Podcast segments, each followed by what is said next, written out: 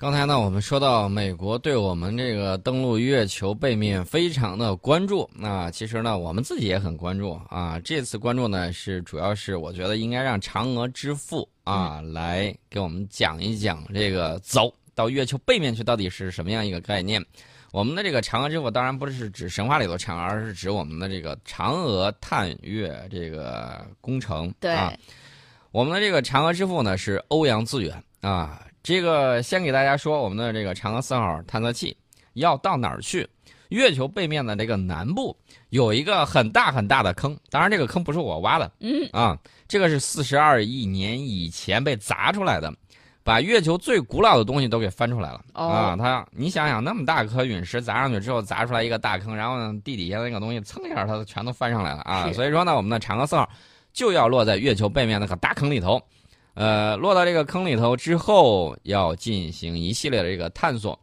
呃，欧阳自远呢，是我们国家探月工程首任首席科学家，把一生呢都奉献给探月工程，曾经成功的推动中国第一颗探月卫星嫦娥一号的发射升空，指导中国月球探测的近期目标与长远规划的这个制定。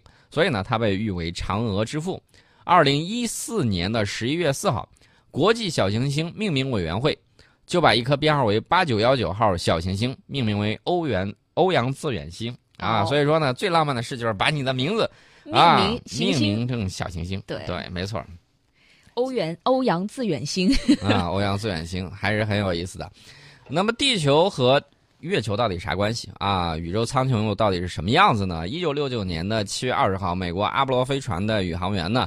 带了一系列任务去奔向月球，希望能够近距离的去观察月球，从而呢让关于月球的种种猜测尘埃落定。我记得我小的时候，八十年代曾经有朋友说：“哎呀，这个纳粹当时那个飞机都在月球上。”当时我小啊，还真的是半信半疑。后来才知道，全都是外国的这种段子。有的时候就是四月一号那个愚人节发明那个段子，然后搬过来的。然后当时。啊，刚改革开放，然后不太了解，所以说呢，这种段子呢，还是让幼小的这个心灵呢，很受到冲击。当时呢，对这个太空、对月球产生很强烈的这个兴趣。就是读书少，别骗我，是吧？对。然后等到上到初中开始学物理之后啊，了解到这个月球上是没有声音的，原因很简单，没有大气啊，所以说声音无法传导。对。那么宇航员如何进行联络？通过无线电啊，就跟你这个里头内置的对讲机一样。呃，月球是。超高真空啊，所以它的这个环境呢是极其恶劣的，既没有风也没有雨，还没有任何气候变化，所以也就不可能有任何生命。所以月球一直以来是荒芜的，而且非常的寂寞啊，空虚冷啊，这是月球的这个情况。所以说，禅宫里面虽然没有嫦娥，但是这个广寒宫一定是很凉快的。这就是我们的这个月亮。对，美国的这个阿波罗号宇航员呢，曾经从月球上搞回来了一大批这个土壤和岩石标本。嗯啊，来来回回折腾了有三百多公斤。哇，这折腾了三百多公斤，其中有一块岩石标本，在蜜月期的时候就送给了我们。呃，然后呢，我们这个嫦娥之父欧元自远呢，就非常幸运的得到了研究这块月球标本的这个机会。嗯，我告诉大家，这块标本有多重呢？零点五克。零点五克，这零点五克的概念，我觉得相当于一粒米。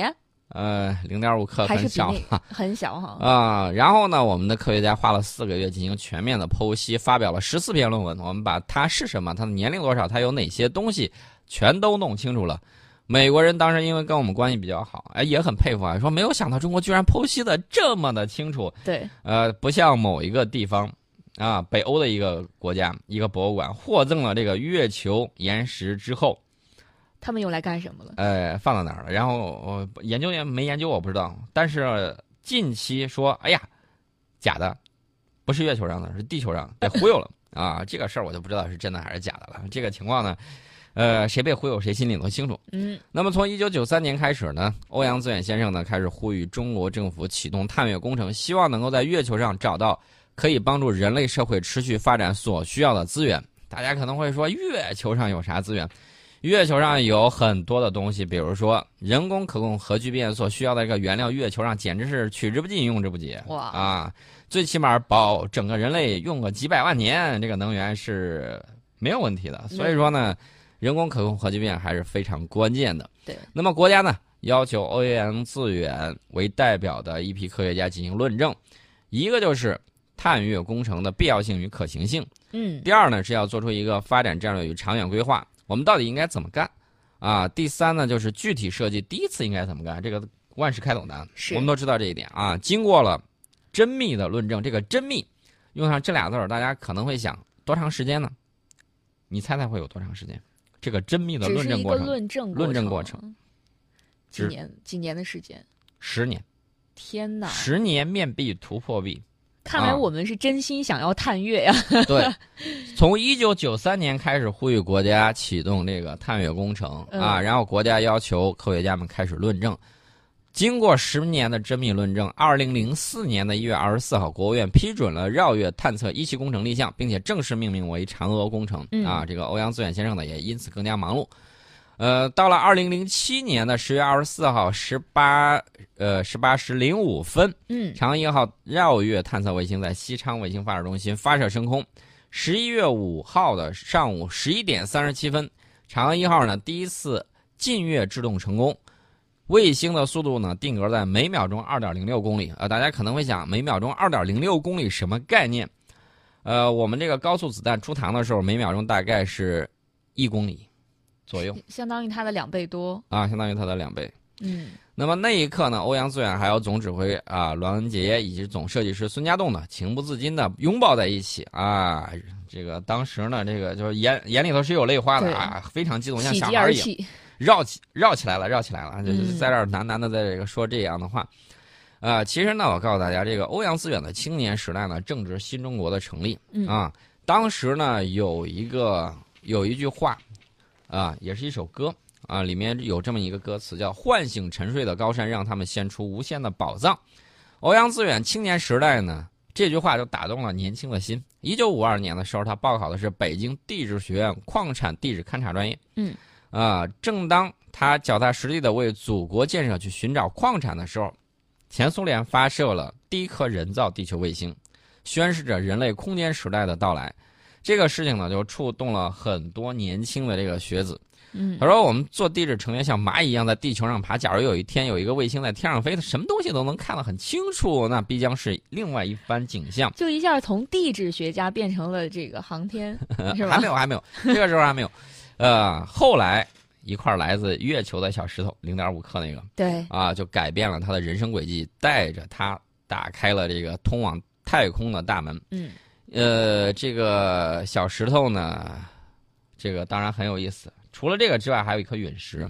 这颗陨石是在一九七六年三月八号的十五点左右，大概有一颗重达四吨的陨石从地球公转轨道的后方，以每秒钟十八到十呃就是十五到十八公里的速度嗯追上地球，啊，撞击大气层，然后这个坠地之后，轰鸣声非常的巨大。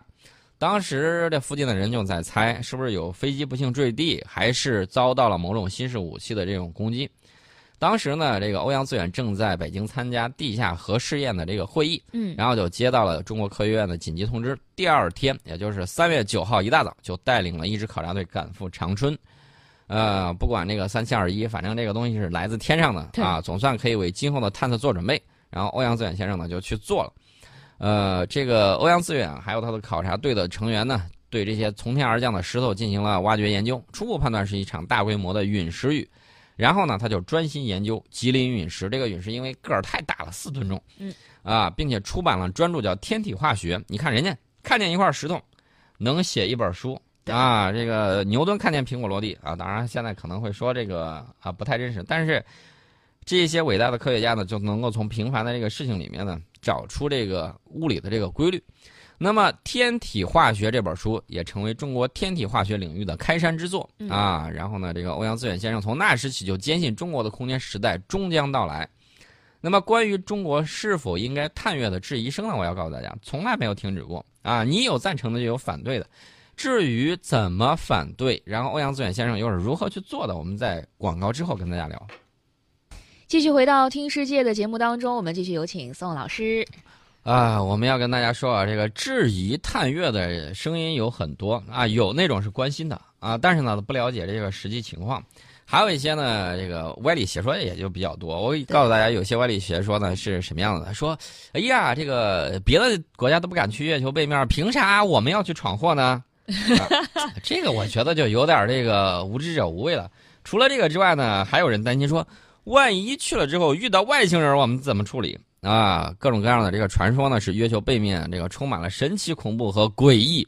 呃，有科幻小说或者新闻报道提到这个脑洞大开的假想，说月球背面是不是有这个塞伯坦星人监视地球啊？哦，啊，在那儿搁了有基地。那当然了，我们看到这个，呃，变形金刚这种大片里面也把那个地方设置设置成外星人的这个在月球上的这个基地。对，呃，当然了，我还看过一本书，那本书叫《呃月球的背面》还是什么点儿的那个那个书，那个书还脑洞大开的想，这个月球中间是中空的，它其实是一个。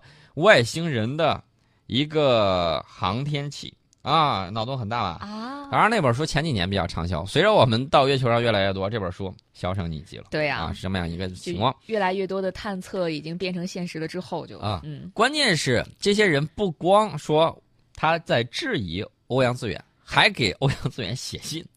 啊，这个提出这些问题的人呢，欧阳自远说，其实都是不了解真相，而且关心我们这个人，所以说呢，他觉得就该解释，这就是涉及到这个科普的这个问题。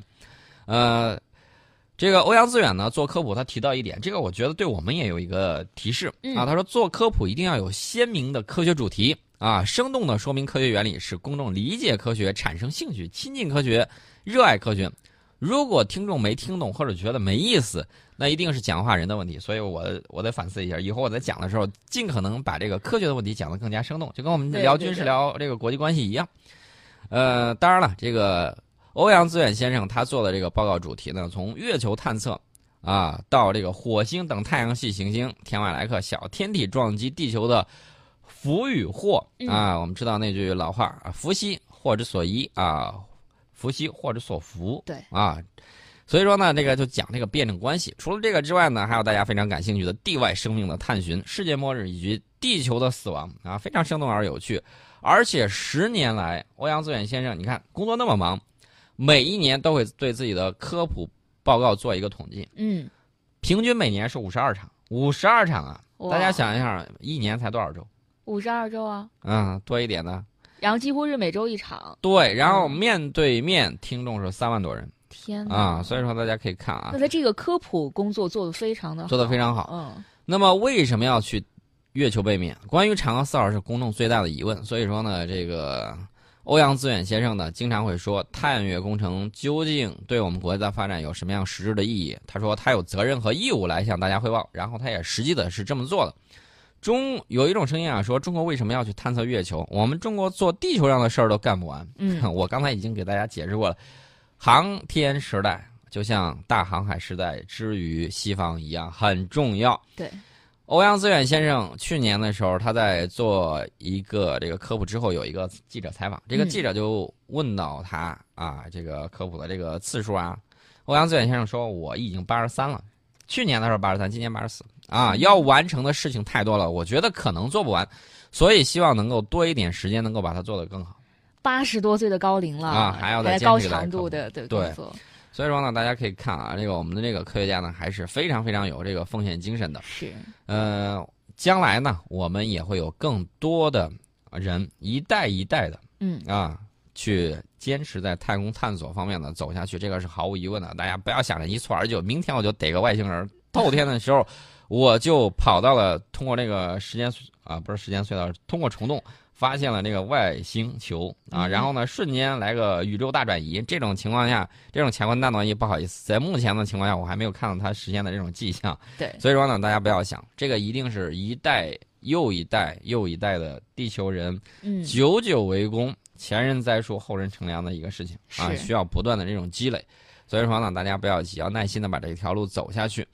呃，当然了，我们说到这个的时候呢，也要关注一下其他啊地方的这种科技啊。我知道我们的这个高铁确确实实水平不错，对然后呢，运行里程又长，当然了，竞争者也是有的，比如说日本下一代的新干线列车啊，甚至已经出现，哎，人家设计的最快时速，哎，我觉得是为了压我们一头。人家说我们这个最快时速三百六十公里，我们的最快时速是多少？我们最快时速当然很高了，实验时速跟运营时速是不一样的概念。对对，运营最高时速是三百五，当然大家也看到前些年的时候跑三百五十多、跑三百六的也有有。对，呃，人家呢说力争最高时速达到三百六十公里，我们实验时速四百六都跑过的。都没有问题，所以没有超越我们啊！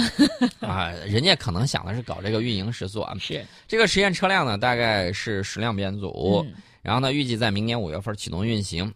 啊，我的这些这个想法是这个样子，就是有这种良性竞争，嗯，恰恰可以让我们不断的做好我们自己的事情。对啊，这个这种科学竞争我是比较赞赏也比较鼓励的。但是呢，你做你的，你不要黑我们，黑我们的话，我绝对拿口水淹死你啊，这是没有问题的。